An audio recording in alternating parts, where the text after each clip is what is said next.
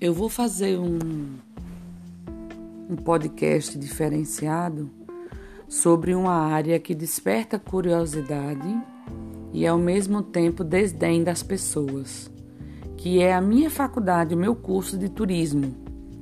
Tem gente que pensa que trabalhar com turismo é simplesmente viajar. Vamos lá quebrar o preconceito e esse paradigma. Primeira coisa, existe um tripé de sustentação para o turismo, que é o agenciamento, os meios de transporte e a hospedagem. Sem esses três, você não vai e nem volta de nenhum lugar.